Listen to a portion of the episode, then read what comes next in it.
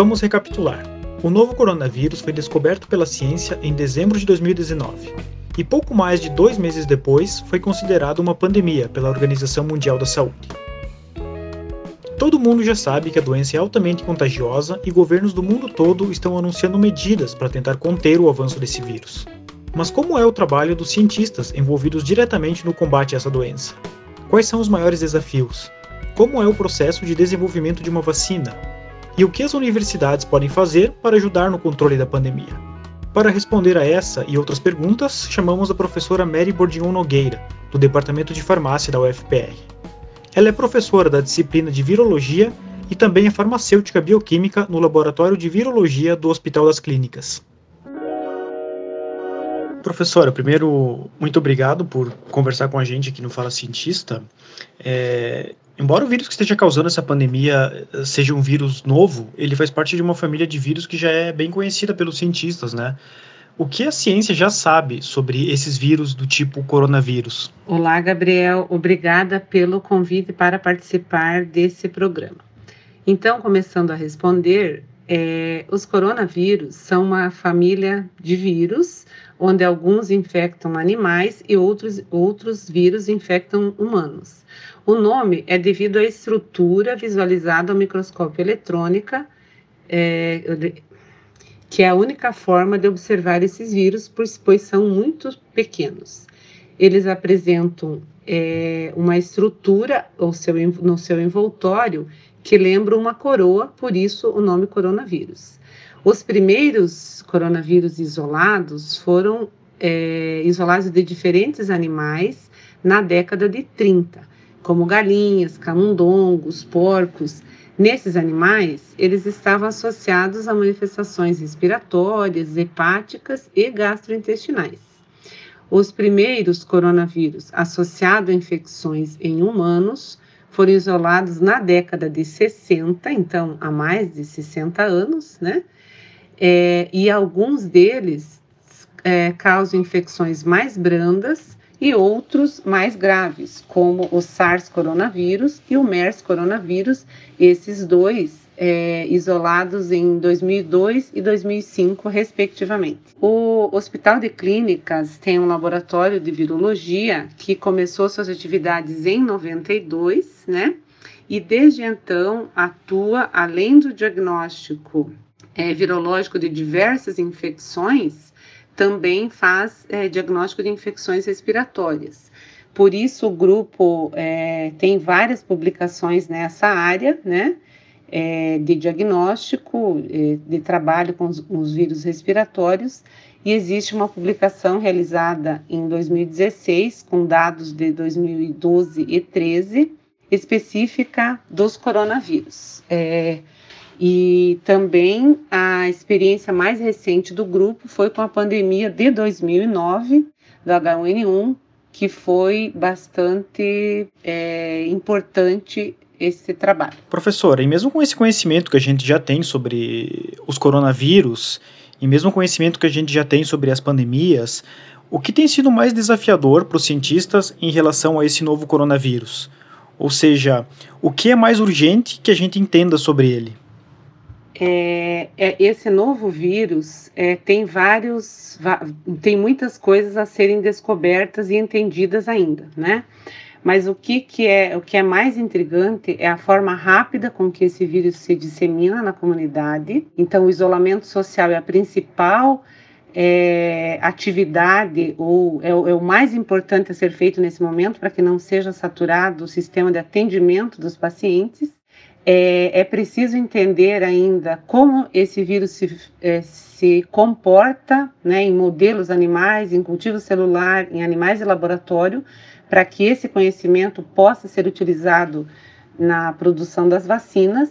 Por que, que, essa, por que, que ele se dissemina tão rápido na comunidade, causando uma, um padrão inflamatório tão importante, principalmente nos pulmões? Existem desafios estruturais, porque Uh, existem alguns países, como o Brasil, onde a disponibilidade de recursos para pesquisa são escassos, né, e tem sido mais escassos ainda mais recentemente. E outro desafio importante, que eu acho que talvez seja o mais, uh, o mais imediato, é entender se existem medicamentos né, já disponíveis que possam ter atividade contra o coronavírus.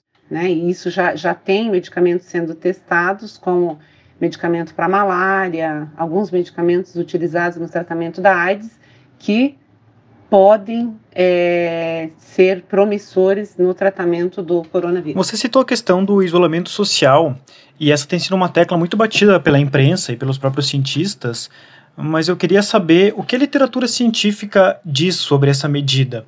Ah, até porque tem pessoas que estão contestando a eficácia, estão achando que é um exagero, que a imprensa tem feito muito alarde.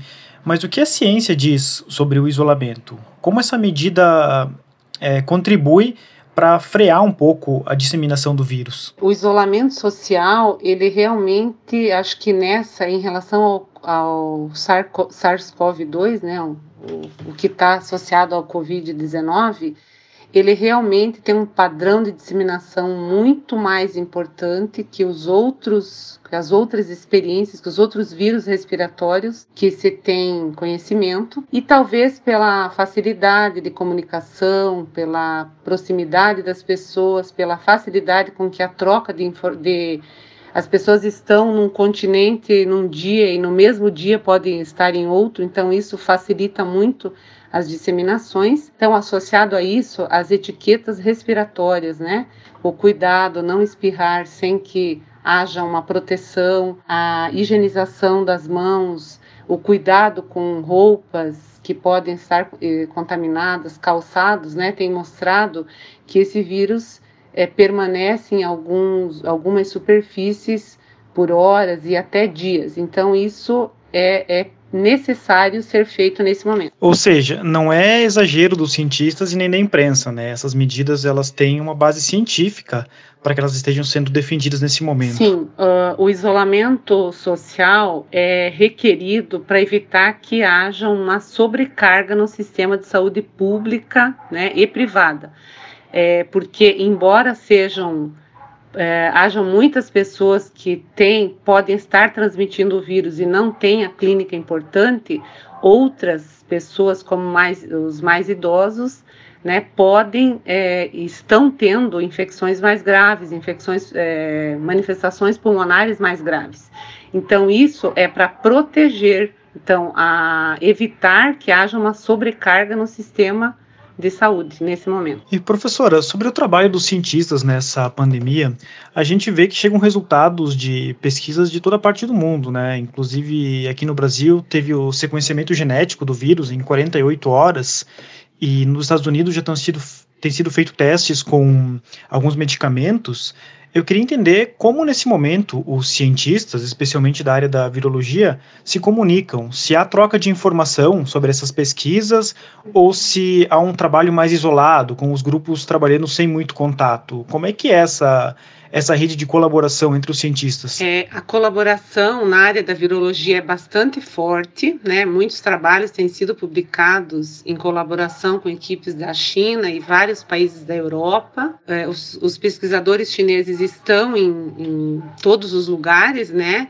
É, muitos é, ficam em diferentes é, países, laboratórios importantes dos Estados Unidos e Europa, e depois mantêm essa, essa colaboração ou mesmo voltam né, para a China, que hoje é um grande polo científico. Também há, há, há também grupos e países né, onde as pesquisas são mais fechadas né, e não compartilham muita informação mas em algum momento essas informações acabam sendo disponibilizadas quando as pesquisas são publicadas, né? Porque se não forem publicadas, ninguém vai saber o que você está fazendo.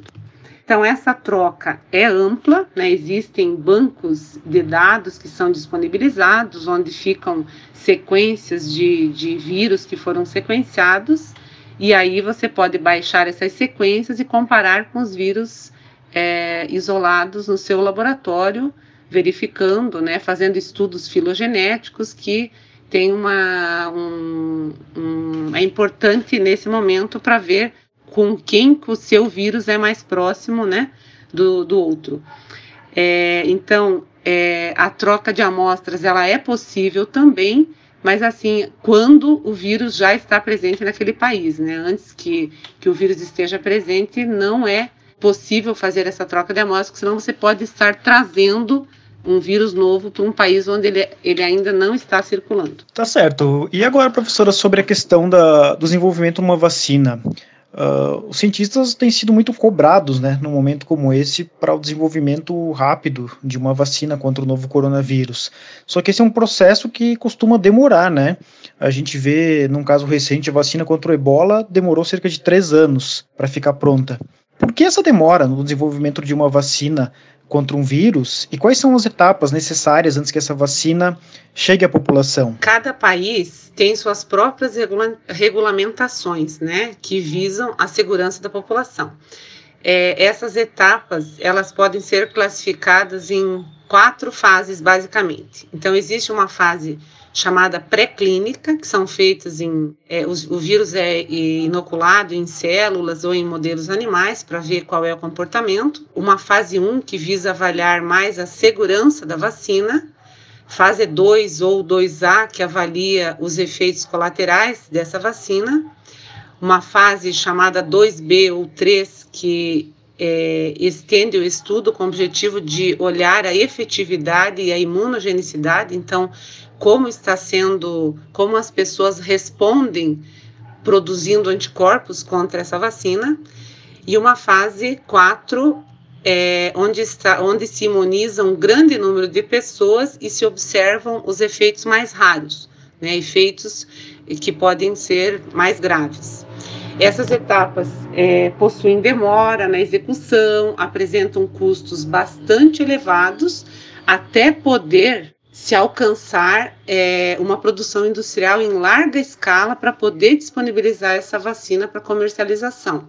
Além disso, tem que se destacar que a emergência da pandemia, aparentemente essas fases estão sendo cumpridas de maneira mais acelerada, também porque está se usando o conhecimento acumulado com os outros vírus é, e mais recentemente, né, com que se, se aprendeu com o SARS coronavírus. Ou seja, mesmo que a situação exija uma certa urgência, a ciência não pode abrir mão de determinadas etapas para até para garantir a segurança de que essa nova vacina uh, seja eficiente, isso mesmo? É isso mesmo. É, o principal objetivo, além de ter uma vacina que possa imunizar as pessoas, né, para que elas fiquem protegidas quando entrarem em contato com determinado vírus, ela precisa ser segura é, e tem que ser testada em diferentes é, num grande número de pessoas antes de ser disponibilizada. Professora, aqui no Brasil, quais laboratórios têm condições de desenvolver uma vacina contra o novo coronavírus?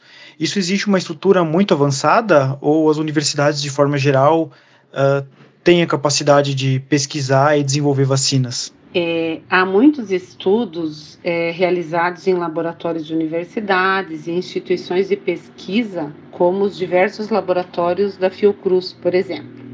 Esses laboratórios têm condições de fazer pesquisas básicas, né, de conhecer muito sobre os vírus, de caracterizar essas, essas estruturas, que são etapas importantes, né, isolar o que vai ser usado na produção da vacina mas a produção em si ela requer estruturas é, próprias, né, como a que está disponível no Instituto Butantan e Biomanguinhos na Fiocruz do Rio de Janeiro. Professor, agora para encerrar, é, eu gostaria que você comentasse um pouco sobre o que as universidades podem fazer nesse cenário e que os pesquisadores da UFPR, em especial, já estão fazendo para enfrentar a pandemia. A gente sabe que não apenas as pessoas, os médicos, por exemplo, que estão diretamente trabalhando nos hospitais atendendo os pacientes, estão nesse, nesse combate contra a doença, mas também os cientistas. E eu queria que você falasse um pouco sobre essas pessoas que ficam assim mais no laboratório. Que tipo de trabalho elas têm feito e qual a importância dele? É, o enfrentamento das pandemias exige um grande senso de colaboração entre os profissionais, né? Cada área do conhecimento participa de forma específica e apresenta um papel importante nesse processo. Então, assim, além dos profissionais da saúde, é, como médicos, é, enfermeiros, epidemiologistas, biólogos, biomédicos, farmacêuticos, outros profissionais da área da saúde, das ciências biológicas, têm sido importantes, né? Então, como os profissionais é, da física, matemática, engenharia, né? Que podem se integrar a esses projetos e contribuir com o conhecimento que eles possuem. Especificamente na, na UFPR, é, os pesquisadores têm colaborado com a disponibilização de equipamentos, insumos e pessoas capacitadas que estão auxiliando a validação dos conjuntos diagnósticos para poder atender de forma mais rápida e efetiva a demanda, né, para diagnóstico tanto de pacientes quanto profissionais da saúde. E dessa forma, é diminuir os riscos de infecção e, é, e colocar rapidamente o tratamento desse, dessas pessoas. Professora Mary, a gente termina por aqui. Muito obrigado pela sua entrevista. Além deste podcast, a Agência Escola da UFPR está produzindo vários conteúdos sobre o coronavírus. Acompanhe nas nossas mídias sociais e no canal da UFPR TV. Caso você tenha alguma dúvida sobre a doença ou sugestão de tema, entre em contato pelo nosso Facebook ou Instagram. E não se esqueça, não saia de casa. O isolamento social é a principal forma de prevenção. Além disso, lave bem as mãos com água e sabão ou passe álcool em gel. Cubra o nariz e a boca com o braço ao espirrar. Evite aglomerações. Mantenha os ambientes bem ventilados e não compartilhe objetos pessoais.